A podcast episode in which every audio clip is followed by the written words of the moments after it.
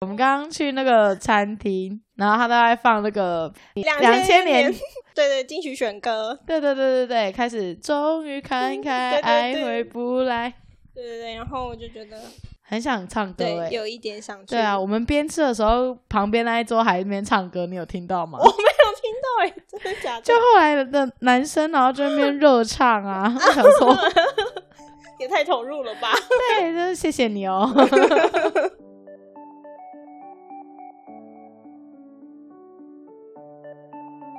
欢迎收听《良人十号》，我是十号。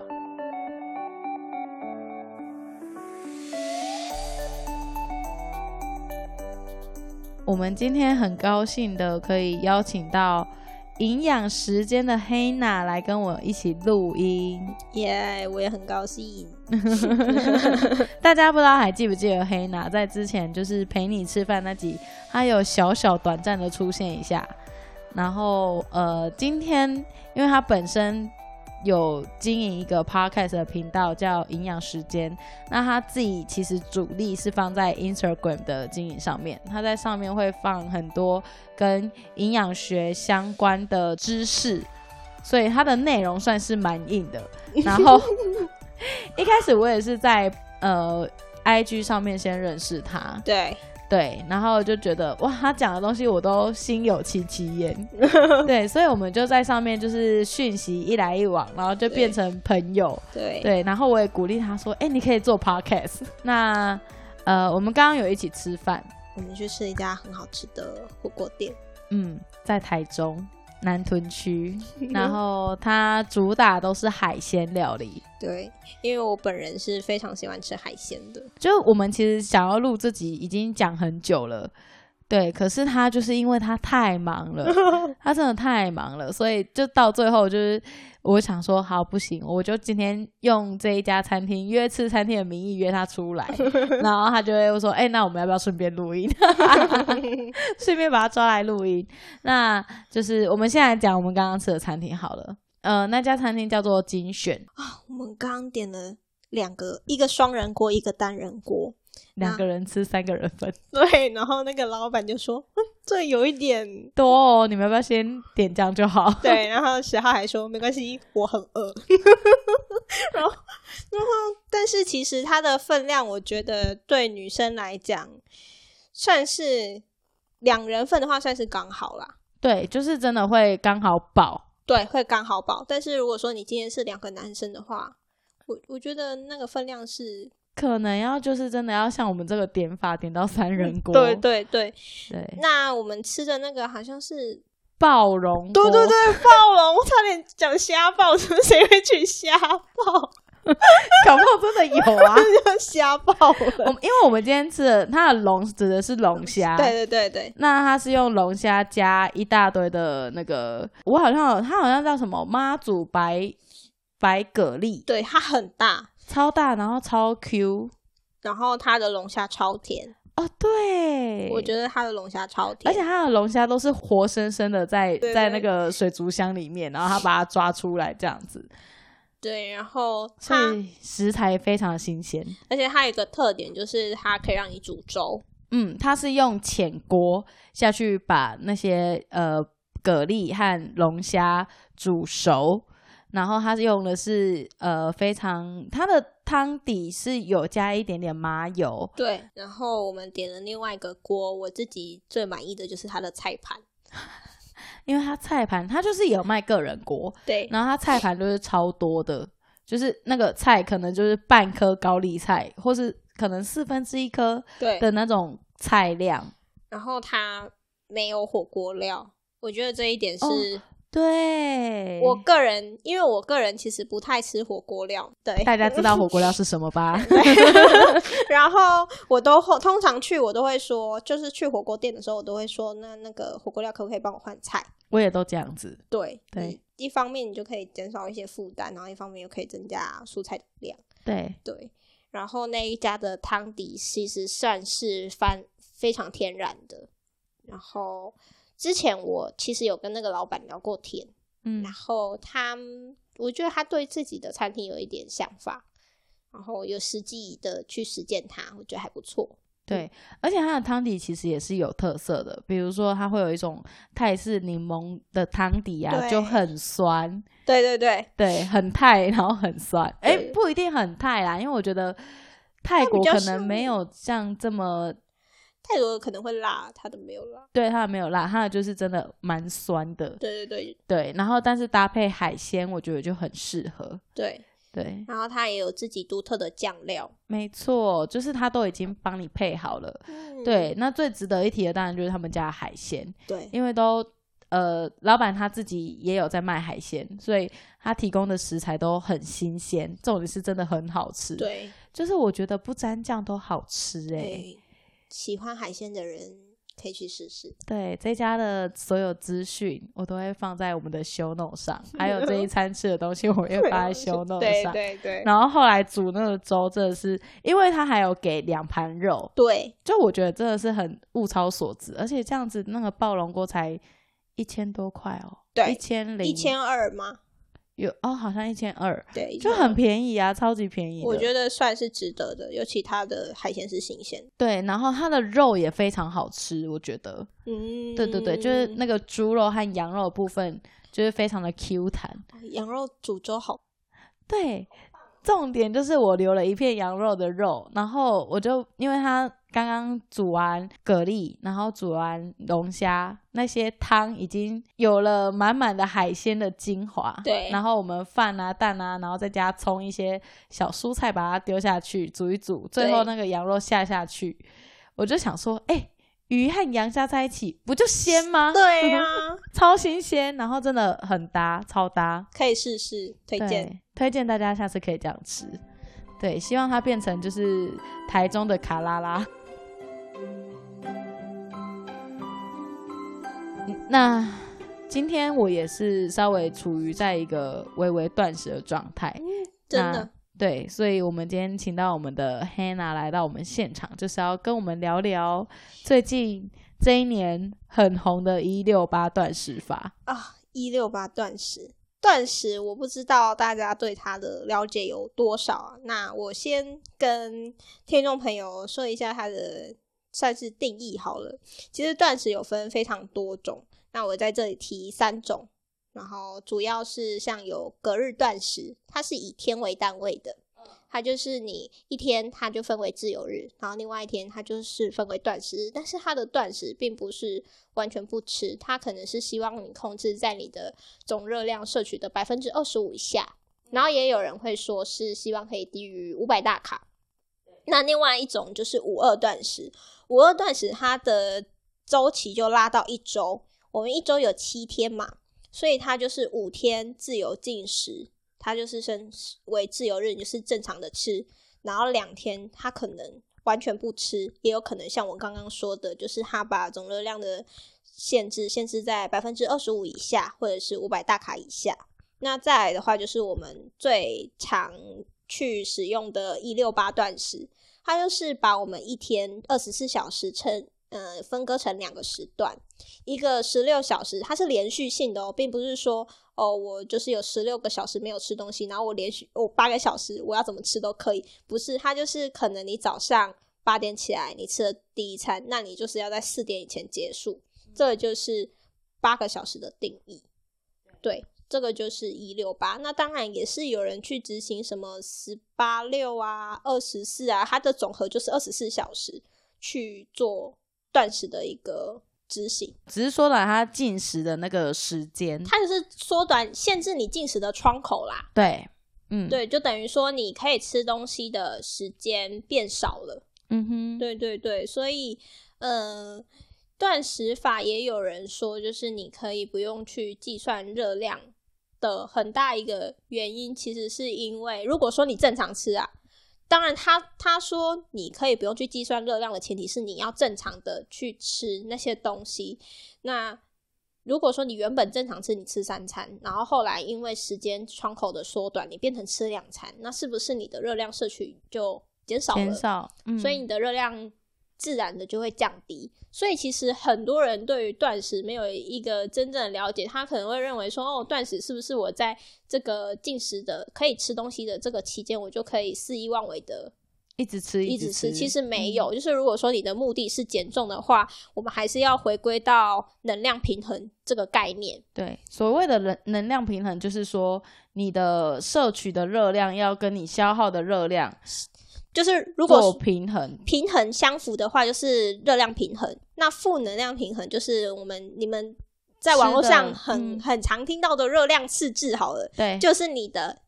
摄取小于你的消耗，就是没错你消耗的比你摄取的还要多。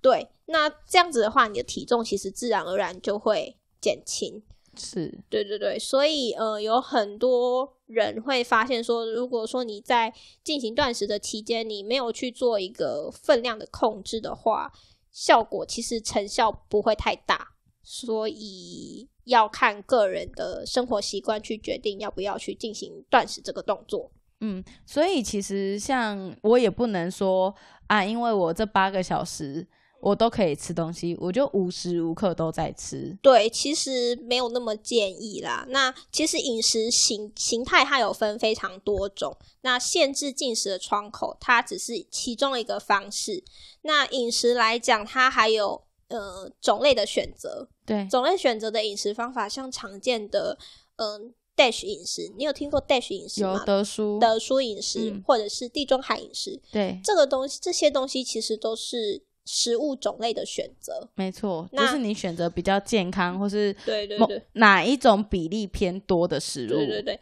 然后另外一个要去注意的就是食物的分量，对食物的分量跟比例，就是我们常常会听到说，哦，我要进行生酮饮食啊，我要进行高蛋白饮食啊，我要进行低糖饮食啊，这些东西就是你去控制你食物比例的摄取，来调配你三大营养素的比例。对对，其实这是这有我刚刚这样子讲，它就有三种模式了。那其实这三种模式，它可不可以结合在一起？可以啊，可以。所以，呃，饮食的控制并不是说，呃，我现在我就是只可能只注意时间，或者是我只注意呃比例，你可能要注意的面向是非常的多的。对，你在选择，比如说你在吃这样一餐的时候，它就可能代表了三种面向的方式要注意。对对对，那呃，所以这样子也代表说，其实你只要在日常生活中去稍微注意一下，你就可以改变你的饮食形态，而不是说你真的要做的多完善才可以开始啊。那其实这一两年来说，断食一六八，尤其是一六八，大家常常说，连我妈都在一六八。的，然后我想说，你知道一六八是什么吗？你在那边跟啊人家一六八， 就是我觉得断食它就是被大家常常就是宣称有很多的优点，嗯对、嗯或好处，像是可能你早餐不吃，有的人都是可能落掉早餐这一点是最快的，对，对，早餐不吃，可能很多人会说哦，我思绪比较清楚，嗯嗯，然后就是有人说，哎，我因此就是变得比较没有那么容易胖。嗯那也有人嗯开始有就是各式各样的疗效，还是哦各式各样的、呃说啊这个断食有多好有多好，有影响到他们。但我觉得目前我至少我听到百分之八十他们做断食都是为了想要减重或减对肥对这对件事对情，对。但是其实我自己曾经前阵子我也我也有稍微执行过断食，但我自己觉得它没有我想象中的那么美好。嗯，就是他，我觉得我必须先说啦，其实断食它的它的运作方式是这样，它其实就是透过我们身体能量利用的改变它来调节其他的生理反应。对，那呃，它很简单执行的原因是因为像刚刚十号说的，我可能只要落掉早餐，嗯哼，我很简单，我就感觉好像可以无痛的去执行这个方式。那减重它就像我前面有提到的，它还是要以热量赤字为主。对，那如果说你有这个概念之后，你去进行断食，相对会容易一点。那它的优点就是，呃，我们身体的能量有两大来源，第一个就是葡萄糖，没第二错个就是脂肪。那我们会优先的去运用葡葡萄萄糖糖去产能嘛？那对这时候脂肪会怎么样？脂肪它就是用三酸甘油脂的形式储存在我们的脂肪组织里面。对，那在断食的初期，我们的身体会先运用肝糖，没肝错糖的来源就是肝脏跟肌肉里面的肝糖，但是其实我们可以储存在身体里面的肝糖是非常有限的，所以你当你的时间拉长了，你的肝糖不够，我们的身体就会去取蛋白质跟脂肪去做一个一个代谢能量的来源，对对对，能量来源或者是血糖的恒定。那这个时候，我们身体就会去分解脂肪，然后将脂肪，我刚刚说的是三酸甘油脂嘛，它就会分解成甘油跟脂肪酸。对那甘油它可能就是会去做一个代谢途径，去让血糖维持一个稳定的状态。然后脂肪酸它可能就会去产能，经过肝脏产生酮体。那这个嗯时候，酮体它就会成为我们的能量来源之一。那酮体它其实除了作为能量的来源之外，它也可能像是一个讯号，它告诉我们的身体说：“哦，你可能嗯、呃在断食的情况下，有一点像是对于身体的一个挑战。那有挑战的时候，就有点像是你的身体要去做一个自主性的调节。可以想象说，就是今天我们去做运动好了。”那你做运动，你一开始做的这个重量对你来讲可能有一点吃力，但是经过训练之后，你可能会习惯，嗯，你可能可以做的重量可以增加，你可以跑的里程数变远了。对这个东西就是一个呃压力的调节，然后身体已经开始对慢慢对对对适对应，对比如说你运动的这个强度，对对对以对及对。你进食的这个强度对，对，所以就像我刚刚说的，它就是透过身体能量的运用来调节其他的生理反应嘛。那这时候可以把一天的那个二十四小时想象成一个是断食期，一个是饱食期。饱食期就是那个我们可以吃东西的那些时间。那断食期的话，你可以把它想象成，好，它可能就是在这段期间帮你把你的细胞做一个太旧，对然后或者是清除一些受损的物质，然后再恢复到你吃东西的时候，它可能就会促进你细胞的生长。嗯所以在呃去年就是有一个期刊，对它有整理出就是有五大五大生理反应，就是。是断食的好处，对它整理了五大对好对对处，，但但这是样它也不算是说完全就觉得说是好，它就是把那些研究就是整理下来说，哦，我们去做的这些东西，哦，对对对有五个，你的身体会产生五个现象，只是对对刚好对对这五个现象可能都是比较偏往优点的对方对向，对对，就像它可能就是会帮助你的细胞抗压啊，或者是说哦细胞自噬，就像我刚刚说的太旧换新。其实细胞嗯自噬，你就把它想成细胞的一个太旧换新的。它会把不好对的对对对细对胞对先对淘对汰掉，对然对后对对，吃东西的时候产生好的细胞，可以这样子简单的想。嗯，对对，当然背后会有很多很复杂的原理。那我嗯只是一个粗略的讲法，然后还有脂肪的代谢啊、血糖的代谢等等的，还有你的立腺体新生跟帮助你的细胞存活等等。那当然，这里我要讲一个非常重要的点，就是它的文献非就是非常表明，它就说你必须要规律的运动。是这些东西，它才有可能加强它的功功能能。对，就或像是它才可以发挥它的对对功对能，就像我说的，它可能在断食的期间，然后跟恢复的期间，它可能在断食的期间，它酮体上升，然后呃细胞开始自噬，蛋白质的合成会下降。可是你恢复到吃东西的期间，我们蛋白质的合成又上升，然没错后细胞自噬又下降，所以它是算是一个，它会是一个循环的它周期，它是一个 cycle。嗯哼，然后你的身体会去慢慢的去适应它，这个是研究做出来的。那其实说实在的，就是那个研究有很多都是在动物实验，并不是人体实验，对，而且就算是人体实验，它也没有办法做非常长的时间。对所以这些呃，我必须说，你会看到有很多的呃，网络上有很多，它可能都会有一些 reference，它就只是告诉你说，我就是依依照这个 reference 告诉你这些东西，并不代表说他讲的东西真的是真理，因为科学是实时在变动的，科学是可以被未来给推翻的，对，也有这个可能。可是、嗯呃，我并不想要因此就觉得说，哦，断食真的是你可以真的去尝试，或者是说，我觉得断食呃不太好。我觉对得，我觉得，嗯，煞是可一个可以尝试的东西，但是你要先去评估自己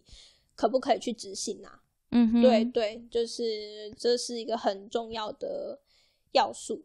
对，我们刚刚讲了，几乎应该算是断食的优点。对，那你觉得断食有什么缺点吗？断食的缺点，我觉得它最危险的是大家对它的不了解。哦，我懂，就是因为不了解所以乱吃。就还有吃错，还有就是你可能没有渐进式的去进行这些事情，或者是说你本身你没有顾虑到自己的身体情况。我讲一个非常直接的例子，好了，就是如果说你今天是个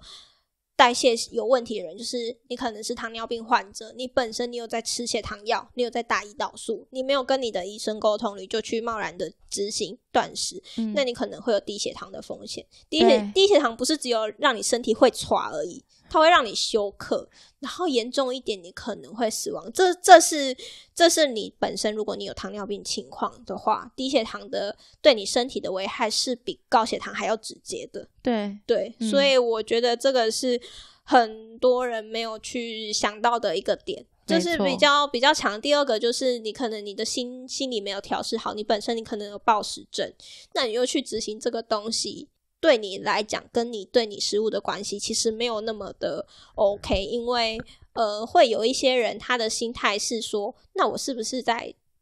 可以进食的这段期间，我就可以狂吃，狂吃嗯，这是报复性饮食，报复性饮食，所以这个时候你的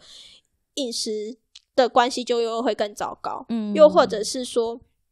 因为像我之前自己其实有尝试过断食，但是我发现我的生活形态其实非常的不适合断食，因为我那时候还是学生，那我早上八点吃了第一餐。然后，可是我可能下午五点才下课。可是如果我要执行八个小时，我是不是四点我就要完成我的最后一餐了？那就等于说我那段时间我就还在上课啊，所以 我就等于说你错过那时间你就不能再吃了。对对，然后那个时候我就觉得我的饥饿感非常的强烈，然后等，可是我饥饿感强烈是在晚上可能十点、十一点。那个时候，可能在我七八点的时候，我觉得我可以忍过去。嗯，可是到晚上十点的时候，妈呀，饿死了，忍不过去忍不了过，去了。只好去巷口买咸酥鸡。对，然后因为我那时候又是住宿，然后学区那里其实没有太多，就就是晚上他们都关门了啊。没什么优良蛋白质的选对择，对，你你只能去吃一些 junk food，所以就是吃一些小垃圾。然后那时候吃了之后，我又我又觉得罪负感太太大了，嗯，所以我那时候就深刻体会到说，哦，我我好像不是那么适合断食。对，然后后来还有一个就是。除了这个这个事情之外，还有你能不能配合？就是你是不是群体生活？你能不能、啊你的家人，你在可不可以执配合你的对饮食应该的是改说，变？可能说你你可能在断食的期间，你可能跟你家人吃东西就会嘎不上，啊也有对对可能。对对那对你可有没有可能因为这样子家庭 失和，会不会吵架？哎、这很重要哎、因为很常妈妈就是煮好饭，然后说来假崩哦，然后对，然后就我今天在断食呢，死啊，嗯就是对为什么你都不爱给大家假崩，然后就 开始对对对对，就是开对对对始心生怨恨。 对，就是他们会比较不理解你自己在做一些什么东西。我自己是觉得，你如果自己目前你有饮食障碍，或者是说你本身、可能你有胃食道逆流，对我刚刚也想讲，是不是有些胃不好的人也不适合断食？就是胃不好的人就就没扛没腰哎啊，你就 很多人胃不好，他其实对饿一餐他就会饿到胃痛、欸，对，所以嗯、呃其实。每一个饮食方法，它适不适合你，其实你是感受得到的。嗯我必须这么说。我或许有些人不会这么觉得，有些人觉得我吃东西我才会胃食道逆流啊。可是有些人会觉得说，我没吃东西，我胃酸还是会分泌啊。对 所以每个人的情况是说实在是非常不同的。第二个就是你要去考虑到说你是不是生长期，就是我自己不建议小朋友去。尝试这个东西，因当为然它是需要足够的营养的。那当我们刚刚说的，如果你限制了你的进食窗口，你就算努力的去吃到营养均衡，我如果说今天极端一点，我执行二十四，我一天只有二十四个小时可以进食，你能确保你这四个小时内你可以摄取到你所有需要的营养吗？说真的，我觉得有一点点难啊。对啊，因为像我们刚刚就拿我们刚刚那一餐来说好了，其实我们吃的东西都是圆形的食物，这个对圆形就是大家知道的那个圆形，加工程度比较低的，对，就是对你一看就可以看得出来，它圆，它上辈子是是个虾，对它上辈子是菜，它上对辈子就是是个什么一一一个个什么样的动物或者什么样的植物、什么样的形体，它没有经过呃很高度的加工。对，像我们刚刚这样吃，我自己可能算一下热量，可能我们两个这样吃也不到两千 吧， 你有算哦？就是稍微抓一下，天哪，你知道，就是稍微抓一下，比如说一只虾热量大概多对少，对对对对，然后龙虾热量大概多少，嗯然后他给我们大概两盘的菜盘，那个两个菜盘加起来才不到两百大卡嘞。嗯对呀，对啊，然后我们又没有什么美乃滋，就是我们的火锅料没有加什么油、什么沙茶那些，我们都没有。对，我们刚刚真的吃的超健康，但是又好 吃，推推，对。然后你看我们这样吃一餐就饱的要死，可能我们进食还不到一千卡， 对，对，然后你要，如果你今天真的是一个非常用像二十小时、二二十四这样，已经是算是非常激烈了。对，对，你要在四小时里面可能摄取，像我的部分，我我是让自己一天的摄取的量大概抓在一千五左右，对，就一千五对我来说是少的，就是我在可能我在减肥，对然后我要抓一千五，对，对，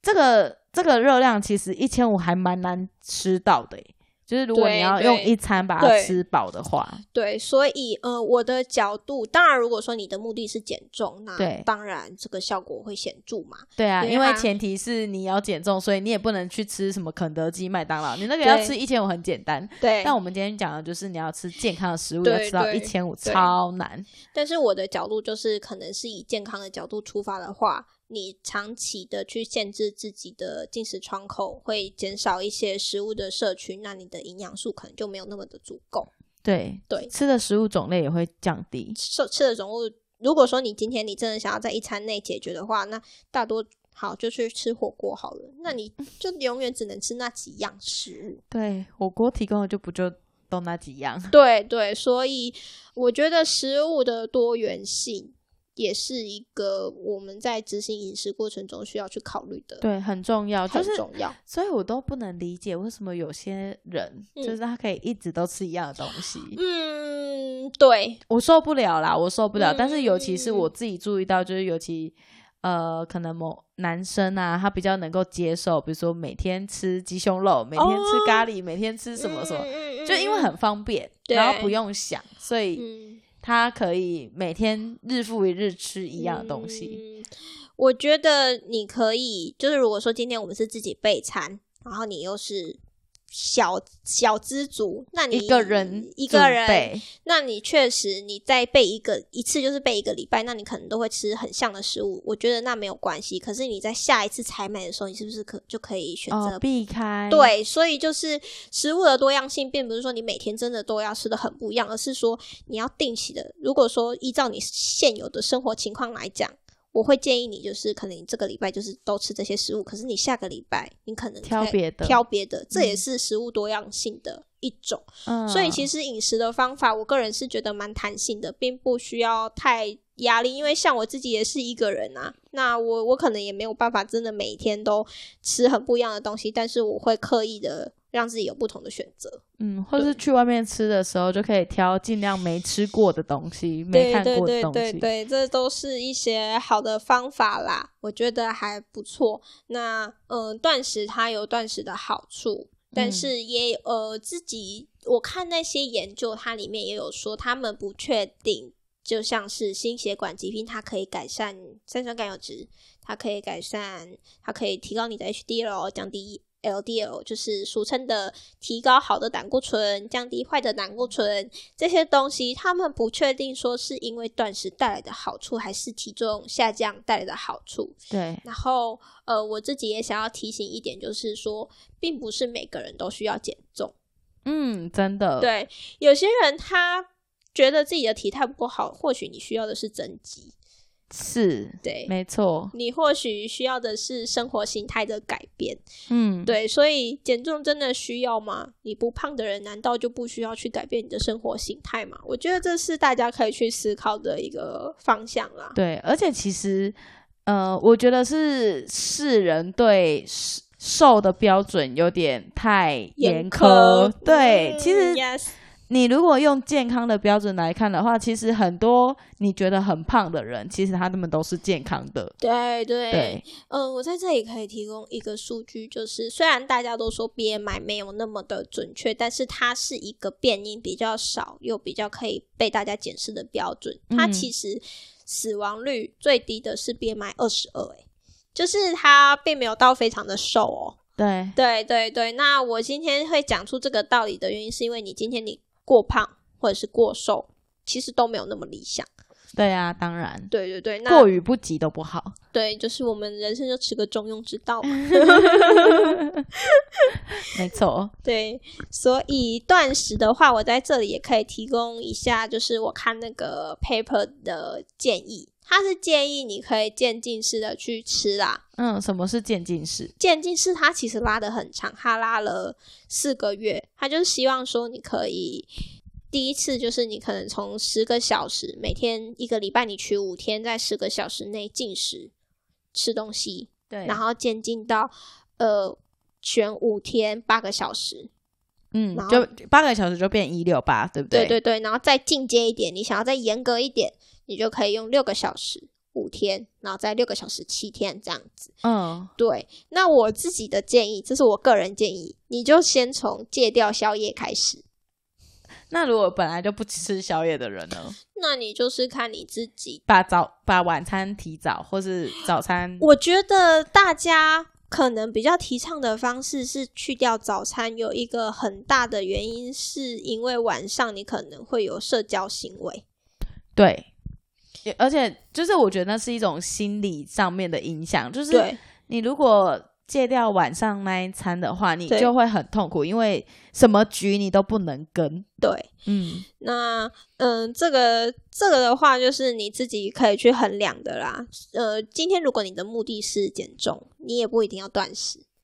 对啊，你就是做到最基础的呃代谢吃呃热量赤字，对然后你把你的饮食控制抓好，你抓抓好自己要吃东西的比例，对，然后抓好自己要吃东西的你一个的选择，选择，对嗯，然后热量的平的摄取对对多对寡，对对对，其实基本上做好这三项，还有运动，哦，运动很重要。运动很重对要，身为一个健身教练，想要告诉你们运动很重 运要。动是真的很重要。嗯、其实运动它没办法消耗比较，没有办法消耗多少热量，但对是它可以改变你身你身体的运作模式。没错，就就像你刚刚讲的，就是立腺体增生这件事情，也对是对有氧对对运动对它对对对对可以直接带来的好处。，对，所以就其实也有一些人就说你，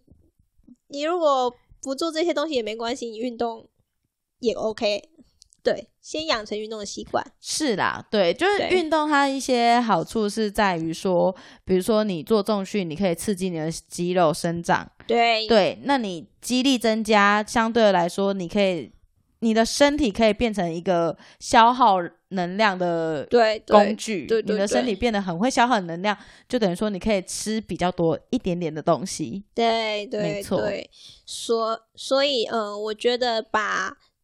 饮食方法，任何的饮食方法，把它想成一个工具，然没后错这个工具别人都说再好用，你自己用你觉得不好用，它就是难用。对，要就对再好的对工对具，对对你对都要对对顺手再好才算好用。是的，就是你自己要先试过，别人的评价都只是客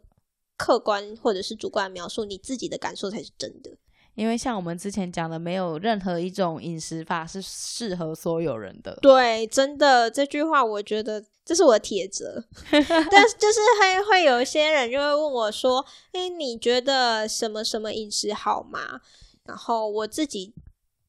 会没有办法给出一个确切的答案，是因因为我又为。你又不认识这个荧幕对外面的他，你是谁？就是你做了什么？你的生活形态是怎么样？我怎么知道你适不适合断食？对，对，就是你可能你的运，你整天的劳动力都很大啊，你就是需要你工作时你又就长，是吃要这么多东西、啊对，，那你又去限制你自己，这样子真的好吗？太辛苦了。可以去想一下，对，嗯，但是如果有学生问你说，嗯，哎、那我可以吃霸丸吗？ 因为我今天学生问我，哎、教练，我可以吃把玩吗？嗯我会我会跟我会教他们是说，当我们今天在吃一个东西之前，你可以先想想它是怎么做的。嗯，这没是错就像是前几天我有问大家说，在相同分量下，你觉得是排骨酥对你的呃健康比较好一点，还是糖醋排骨？这是一个很地狱的选择，你不觉得吗？我觉得都不 好。但如果是我硬要选，我要选排骨酥，对，为什么？因为两个都是炸的，然后糖醋对排骨它还有裹了糖。对，非常好，这就是这就是我想要让大家去思考的。然后大家的回馈都很好，他们告诉我说，因为它诶排骨酥就是炸，然后糖醋排骨就是炸加糖。对，没错。所以呃，可以提供大家一个准则，就是你不知道这个东西你可不可以吃的时候，我们吃饮食的选择就是这样，你在当下选择一个对你最好的，没错，你都是你就二已选一，选一个好一点的。对啊你都已经去面店了，然后你就说，哎、我怎么没有五谷饭？这不是 这不是很奇怪？那你为什么要去面店呢？对，就是你当初的你当初的选择就会影响了，你总不可能说你都不吃吧？对啊，对，所以饮食的选择它是非常的弹性的，它就是在你当下，你有这么多的选择，你选择一个你觉得对你身体最 OK 的。 相对好的，，对对对，另外一个选项。又或者是说，你今天这餐你可能吃的比较罪恶一点，那你其他餐你可不可以做一个调整？嗯、就吃健康一点的。，对对对，那当然这不是一个解决之道，就是说你不可能永远都这样。但是我相信你可以先建立一个饮食模式，或者是一个正确的饮食心态，因为饮食这个东西是要长久的，而不是说今天我去执行了断食，然后呃，我可能执行了一一段时间，我的体重瘦下来了，那呃，我觉得我好，那我这样我就恢复正常饮食，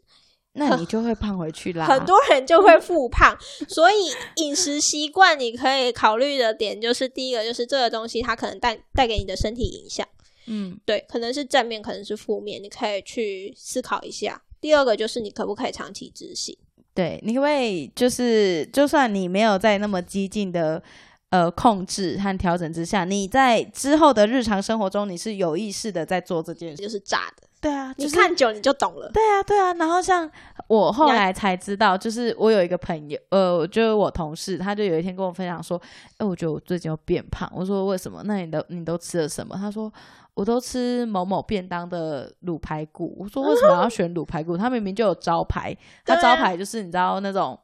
嗯，呃，池上便当那种招牌，啊可能我就知是两道片猪肉啊，都是瘦肉，然后对对对对，就是可能它是蒸过或用烤的那种，没什么不是炸的那种调理方式。我说他明明就有招牌，你干嘛不选就是招牌对饭什么的？对对他说哦，那那看起来就没有很好吃。然 后我想说，卤排骨应该比炸排骨好吧？我说 哈，what？你在跟我开玩笑吗？你知道，嗯我就立刻跟他跟他讲说，你知道卤排骨是先炸之后再丢下卤汁下去卤其，实好像蛮多人不知道的。对哦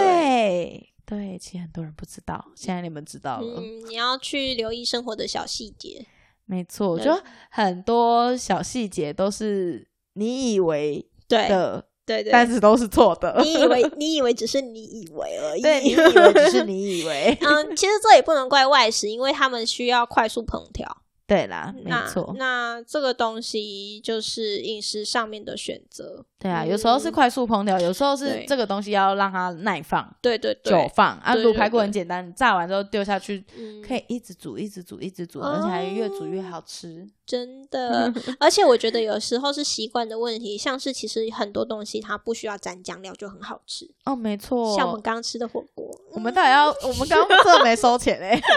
好啦，下次揪团，好请听友出来跟我们大家一起吃火 锅，没有没有问题，我们大家一起来吃饭。吃那个很好吃的 粥。对，不要问我这个多少热量，我不知 道。我们没有要算热量，对东西好吃就好我了。们东西好吃就好。刚刚那个粥真的是吃下去实在是太爽，就吃第一碗就觉得嗯还好，然后后来他慢慢把汁收干之后，就想 说怎哎么那么好也吃？太好吃了吧。 老板寄发票，老板寄发票。老板，那个这边是我叶配的价格。对 非常便宜。这一集也是非常谢谢我们营养时间的黑娜。那如果你觉得她刚刚的分享对你非常的有用的话，也记得去 follow 她的 IG，然后去催她赶快更新 podcast 赶快更 新。 目前她应该是一个月会更新一次。我努力，谢谢十号陪我一起吃饭，那也谢谢大家。大家拜拜。没有，我要请大家 follow 我的 IG。哦，对， 拜托赶快去追踪两人十号。对，我会接下来我应该会多找一些就是好吃的食物啊、健康的食物分享给大家，这样子去追踪我的 IG，、然后接下来我可能会开社群，就是可能聊天室让大家追踪，让让大家进来聊天，对，然后也会时时刻刻分享美食给大家，啊，晚上不要开，会饿。对，真的会饿。嗯，嗯，好啦，那就这样子，拜拜。拜拜。